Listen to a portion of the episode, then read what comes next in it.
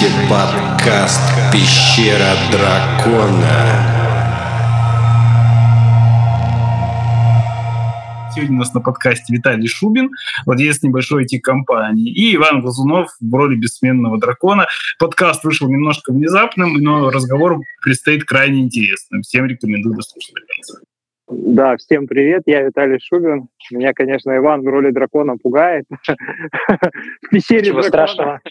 Если рыцарь не врет и не пытается э, делать Нет. бессмысленные действия, то он не выйдет из пещеры в качестве завтрака и, скорее всего, отлично. останется и будет тут тусить. Все отлично, мне нравится тогда такая пещера. А, вот, Иван, на самом деле, а, давайте еще раз вопрос задам. Да? А, очень хочется посмотреть на пример. Очень Прямо скоро он будет, сразу после альфы. Мы выложим пример в виде э, конструктора приватного твиттера с возможностью создавать приватные ветви с любого типа контентом и, и гибко управлять правилами. И, скорее всего, пример будет очень маленький, от силы там 300-1000 строчек, потому как все правовые ага. механики, иерархические механики, э, все будет брать на себя как таковой дип. Это вопрос всего трех типов связей и совсем маленького UI, который при этом даст довольно сумасшедшую гибкость. Пример можно будет посмотреть сразу после. А пока что э, давай лучше попробуем э, походить вокруг да около, насколько ты понял, сколько всего тут есть. Ты понимаешь, что DIP предоставляет целостную систему прав, и насколько она феноменально новая? Давай чуть-чуть по-другому сделаем. Давай я опишу Давай. задачи, которые мы решаем там в рамках своей деятельности. А, ну, например, у заказчика есть 1С. Угу. То есть 1С это что? Это там условно база данных, в которой данные хранится. Да, да, да, да, да, да, да. Ну и, собственно говоря, заказчик там не работает. И, допустим, ему надо интегрироваться с какой-то системой в другой. Да. То есть э, как, как, как это мы делаем сейчас? Мы там э, доделываем 1С заказчика, да, потом идем в систему, в которую он должен интегрироваться, доделываем что-то там, то есть две, две системы переводим в другое состояние, то есть, ну, условно, доработки производим. Частично совместимые для того, чтобы их концепции, в принципе, могли пересекаться. Да, да, да, да, да, да, да.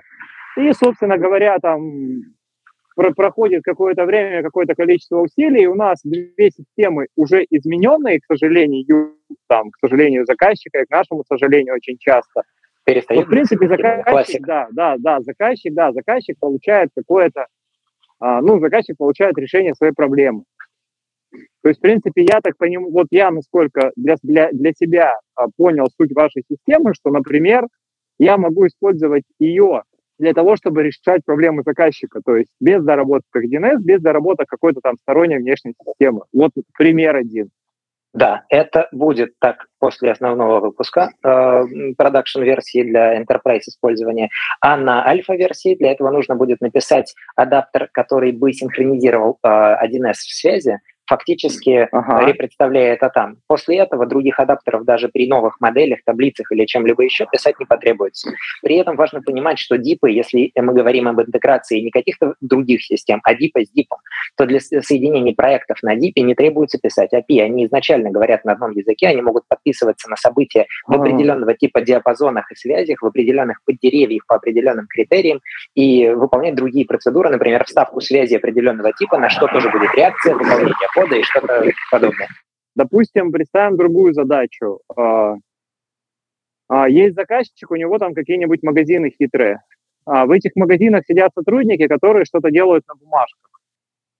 Мы, допустим, из системы заказчика там данные интегрируем, не знаю, ну там условно на какой-нибудь веб-сервер, пишем там какую-нибудь морду для для сотрудников магазинов. Сотрудники магазинов что-то делают, мы там, условно, с этой морды данные забираем, а, тянем, и, короче, вот получается у нас, а, ну, потому что лицензии 1С ты на всех не накупишься, да, то есть она дорогая. Ну, допустим, если там работает там 500 человек, да, заказчик не готов там сверху там uh-huh. платить еще там 3 миллиона рублей, например. Все это будет То очень есть, удобно э, отражать обратно в 1С и манипулировать концепцией 1С, и генерировать что-либо оттуда и обратно синхронизировать сюда. То есть я правильно понимаю, что мы в DIP можем и пользовательский интерфейс построить в том числе? Изначально э, мы на фронтенд зайдем только где-то через год, однако стоит понимать, что внутри дипа есть все же некоторая механика, связанная с фронтендом. У нас, с одной стороны, чисто внутри приложения для работы с этой экосистемой есть э, понятие как рекурсивная админка. Это пространство ага. справа, которое выдвигается, в котором можно, в котором карточки будут э, сверстаны таким образом, как захотел автор пакета. И к каждой связи, каждому типу связи можно приложить определенные, э, определенные карточки для управления ими. С другой стороны, э, собирать интерфейс э, будет даже без дипа совершенно отдельный на любом стеке языке намного проще, просто потому что из, из кода на клиенте, как и на любых других, э, из любого другого кода полностью пропадает бизнес-логика.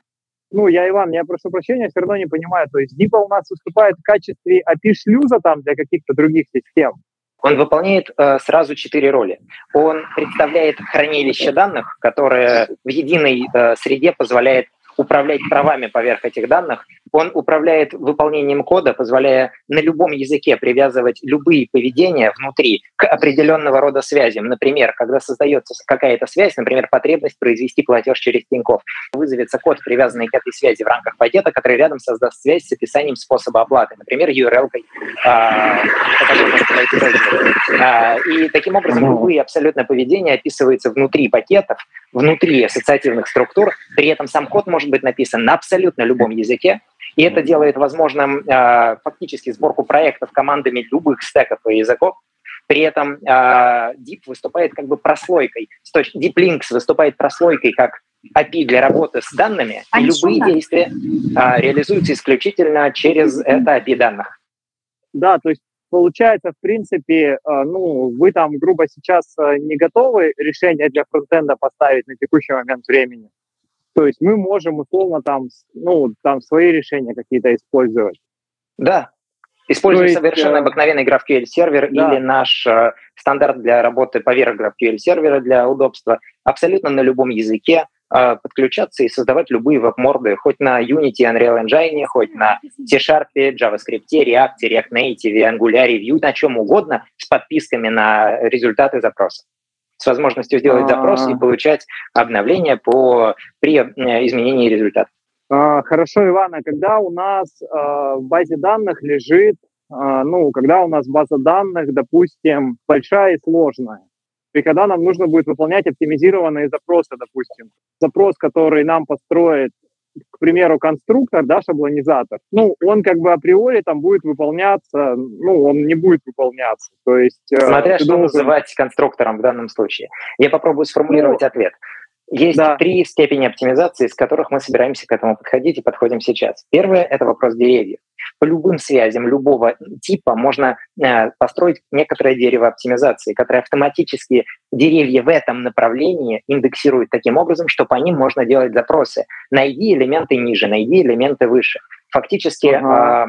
э, э, быстро получать диапазоны за два джойна хоть все дерево быстро проверять наличие mm-hmm. тех или иных свойств выше или ниже. При этом нам не важно, из какого направления связи строится это дерево. Это описывается очень просто, причем прямо сразу в связях. Благодаря этому мы можем а, не просто ходить по связям джойнами, а в тех местах, да. где мы знаем, что нам нужно делать более эффективные запросы, просто говорить, из каких связей это дерево состоит, и оно будет переиндексироваться. Если добавлять новые связи к этому, новые типы связей к этому дереву, дерево буквально будет дорассчитывать эти а, пометки индексационные, и а, по ним сразу можно будет делать запросы. При этом а... перестройка дерева происходит в рамках транзакции, и если вдруг там в рамках одного дерева возникают рекурсии, это просто откатывает транзакцию. То есть можно очень точно контролировать, что каждое отдельное дерево самостоятельно эффективно оптимизируется. Да, то есть смотрите, вот, например, условно у нас есть задача, да, то есть э, мы живем в замечательной самой стране на свете, и наше государство собирает чеки и хранит их там в разных хранилищах, то есть это операторы фискальных данных.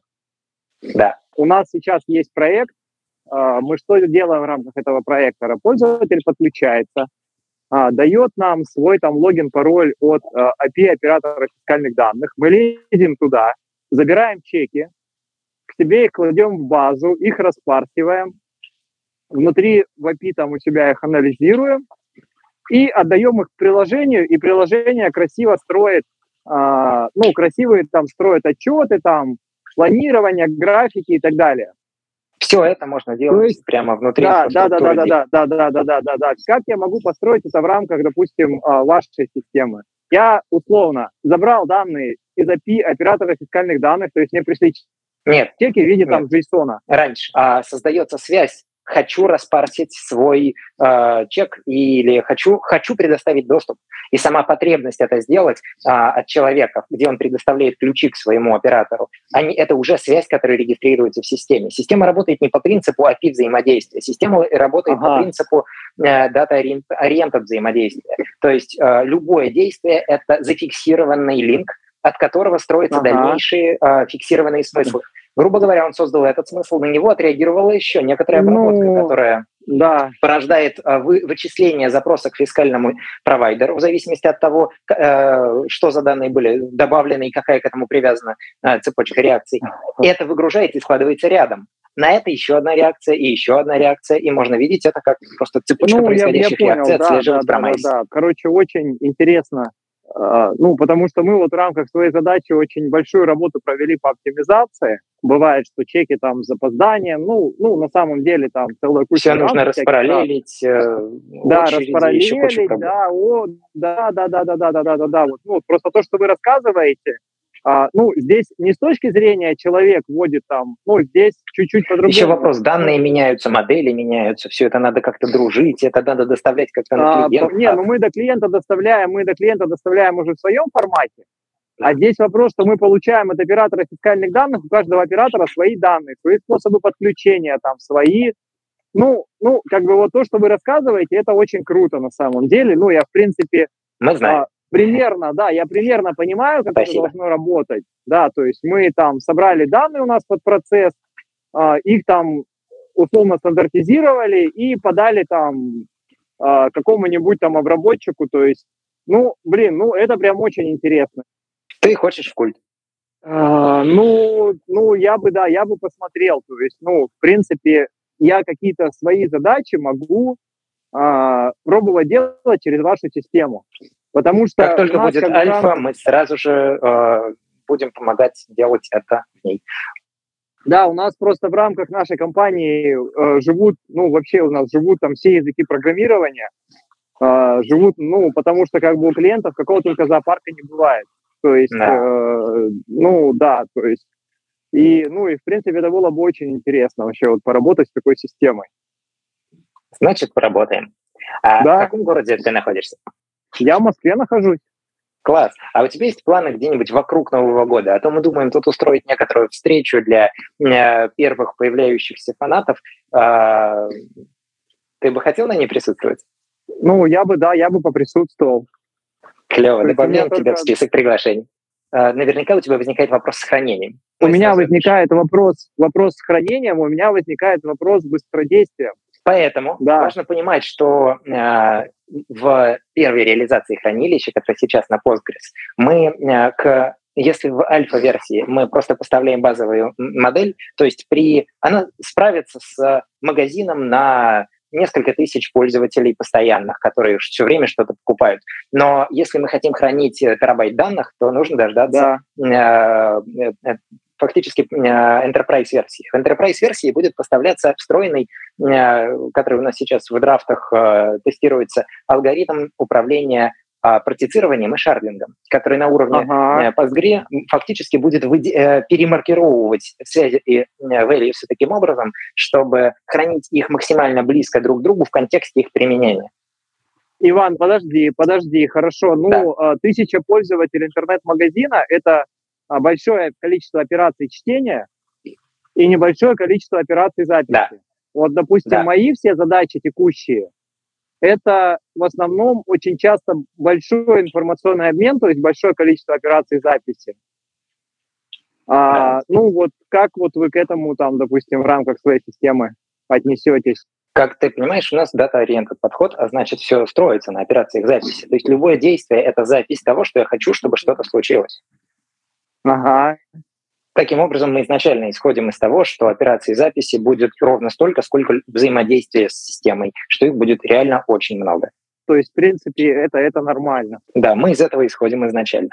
А, при этом данные всегда доступны по подписке, по легкому поиску по диапазонам с очень гибкой системой прав, что можно просто сказать, вот это Блин, доступно только при э, правилах пересечения определенных связей в определенном месте относительно пользователя, который делает запрос. И эти а... правила можно контролировать прямо в редакторе. А, слушай, Иван, подожди, вот расскажи мне, хорошо, у нас есть, допустим, АВС там всякие разные. Сейчас Сбербанк да. там свой клауд запустил. Ну, мне, в принципе, это очень здорово, как, э, как маленькой компании, да, э, ну, я там не хочу покупать свой сервер, там, платить лицензии. Да, за... поэтому давай расскажу небольшую историю на тему хостинга коробочная версия DeepCase можно всегда э, установить в качестве приложения на Mac или Windows или Linux, просто как приложение из стора. Он сам развернет рядом всю инфраструктуру докеров прямо на компе и буквально позволит проводить разработку локально, без всякого IDE или дополнительных э, административных или девопсовских задач. Если мы говорим о развертке в облаке, мы поставим на этапе уже дипкейса сразу после альфы а, образ для развертки в виртуальных машинах на хостингах и вот, стартовый докер, который внутри себя управляет докерами сам и оркестрирует микросервис. А, мы работаем над тем, чтобы в enterprise-версии поставлялся кубер а, балансировщик, который делает ровно то же самое, если дать ему API доступа к куберу. Фактически мы делаем это сейчас в том проекте, над которым работали прямо до дипа. А, так что у нас есть фактически готовые механики. То есть балансировка между серверами по нагрузке, по данным у вас тоже она уже предусмотрена. Да, и это далеко не все. Мало того, что она предусмотрена и в рамках э, бесплатной версии мы даем возможность просто разрабатывать, а в рамках платной версии предоставляем балансировщик, чтобы компании с большими нагрузками могли, э, грубо говоря, поддержать нас, а мы дали им возможность работать с огромными мощностями. Но да. важнее другое. Мы никогда не будем владеть данными. Мы никогда не будем предоставлять свое облачное решение, в котором люди владеют данными, одна, э, в котором мы владеем пользовательскими данными. Да. Однако у нас да, будет да, облачное да. решение. Дело в том, что мы работаем над стандартом унификационного, унифицированного подключения хостингов. И фактически мы создадим огромный список хостингов планеты, практически подключив uh-huh. их к этой единой экосистеме так, чтобы через нее деньги проходили непосредственно к хостинг-провайдерам. А мы будем брать исключительно конкретную фиксированную сумму, которая никак не зависит от того, какого размера хостинг или сколько на ней пользователей. Слушай, так, так в рамках вашей системы еще можно стать и хостинг-провайдером условно. Да, все так все, записывайте меня всех, кто, короче, это очень круто. Добро пожаловать.